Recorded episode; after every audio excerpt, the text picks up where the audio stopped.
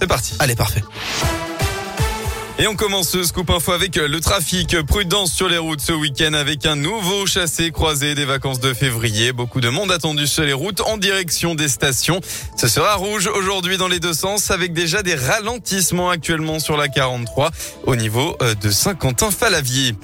À la une de l'actualité, la peine maximale pour Nordal Lelandais. Il a été condamné à la réclusion criminelle à perpétuité assortie d'une période de sûreté de 22 ans hier en fin d'après-midi. Une peine conforme aux réquisitions. Nordal Lelandais a été déclaré coupable de l'ensemble des faits qui lui étaient reprochés. L'enlèvement, la séquestration et le meurtre de Maëlys, mais aussi les agressions sexuelles sur deux petites cousines et la détention d'images pédopornographiques. À l'annonce de la sentence, il est resté droit dans le box et n'a pas montré d'émotion particulière. Elle avait marqué ce procès lorsqu'elle s'est adressée à Nordal Lelandais. Colline, la sœur aînée de Maëlys, s'est exprimée à l'issue du verdict. La semaine dernière, devant la cour, elle l'avait exhorté à s'expliquer des explications que la famille n'a pas obtenues, ce qui déçoit la jeune fille.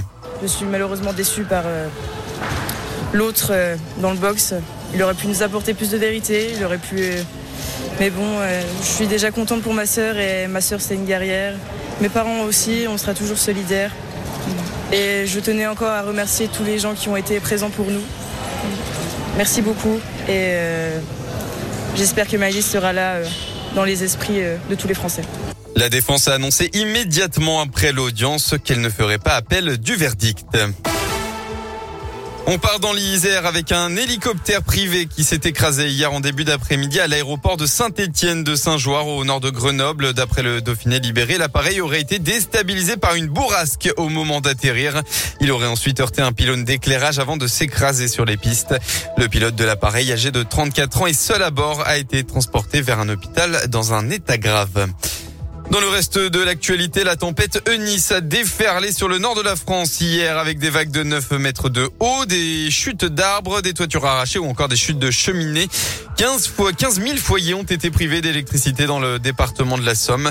Dans le département du Nord, 6 personnes ont été gravement blessées et 17 plus légèrement, la plupart dans des accidents de la route liés au vent, ont indiqué les pompiers.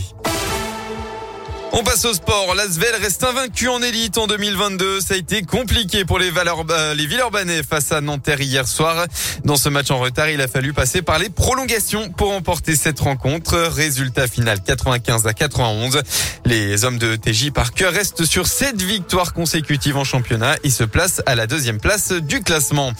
En football, enfin, c'était le début de la 25e journée de Ligue 1 hier soir. Metz et Lille se sont neutralisés. Score final 0-0. Aujourd'hui, l'OL 7e se déplace au RC Lens 8e. Une rencontre qui se jouera sans Dembélé ni De Merci.